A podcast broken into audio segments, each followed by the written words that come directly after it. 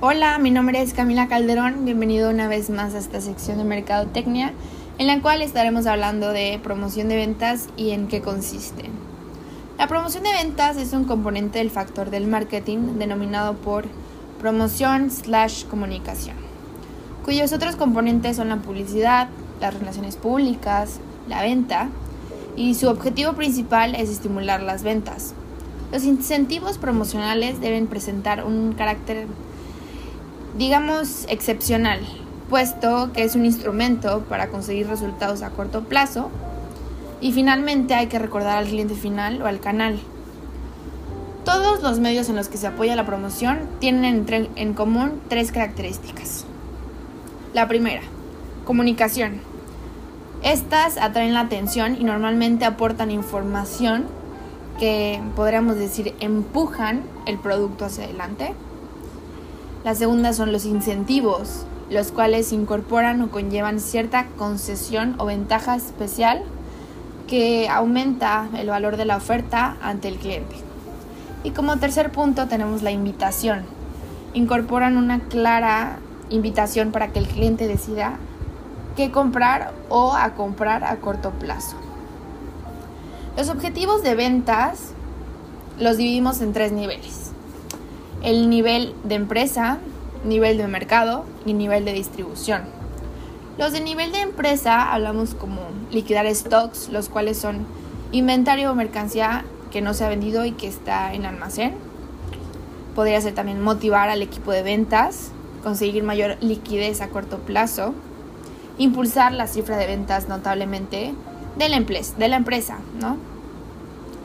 Ah, hablando de nivel de mercado, podemos decir como diferenciarse de la competencia, dificultar la comparación de precios con otros productos de otras competencias, introducir nuevos productos al mercado, incrementar el hábitat de consumo y captar a los consumidores indecisos y llamarlos para que compren con nosotros. Por último tenemos el nivel de distribución, los cuales son eh, liquidar los productos percederos, perdón, de poca venta o en etapa de declive. Acelerar la rotación de stocks, los cuales ya habíamos mencionado antes. Mejorar la imagen frente a los distribuidores. Extender la distribución, como no. Ganar presencia en el punto de venta. Liquidar stocks del distribuidor. Amamos los stocks. Yo creo que los stocks son lo que, lo que hace la promoción. Lo que llama o lo que necesita la promoción de ventas ahora sí para, para vender, ¿no? Te quiero platicar un poco también acerca de las características de la promoción de ventas. Como primero es el propósito.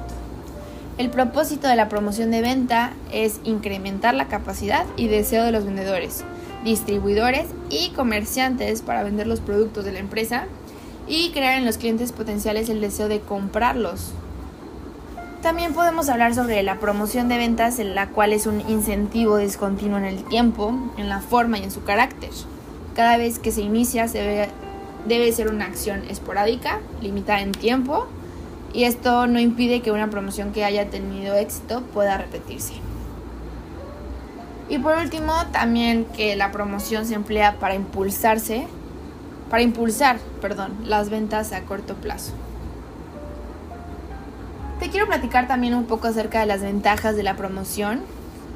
Estas pues son muy importantes, lo cual hace que permitan contrarrestar las diferencias de precios o descuentos con respecto a otros competidores. Aumenta verticalmente las ventas a corto plazo y a largo plazo, proporcionando estabilidad en las mismas. Se puede controlar con bastante exactitud los resultados y costos y permite dar salida a excesos de producción o disminuir los stocks. Nuevamente, los repito, los stocks. y ahora sí que los principales inconvenientes de la promoción podrían ser que el cliente pueda fijarse más en el incentivo que en el producto. Y una por la cual las empresas corren mucho miedo o peligro es que el cliente se acostumbre a la promoción y te pida más promociones o deje de, de consumirte en temporadas en las cuales tú o la empresa no tienen promoción.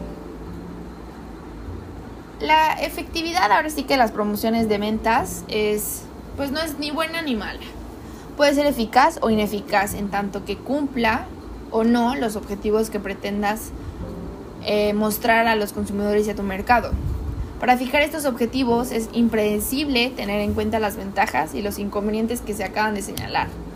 Esto permite hablar de los problemas que puedan resolver las promociones y de los casos en los que no es conveniente usarlas. Esto es todo por el día de hoy. Espero estén pendientes a los demás podcasts que voy a subir. La próxima semana estaremos hablando de la investigación de mercado, así que los espero.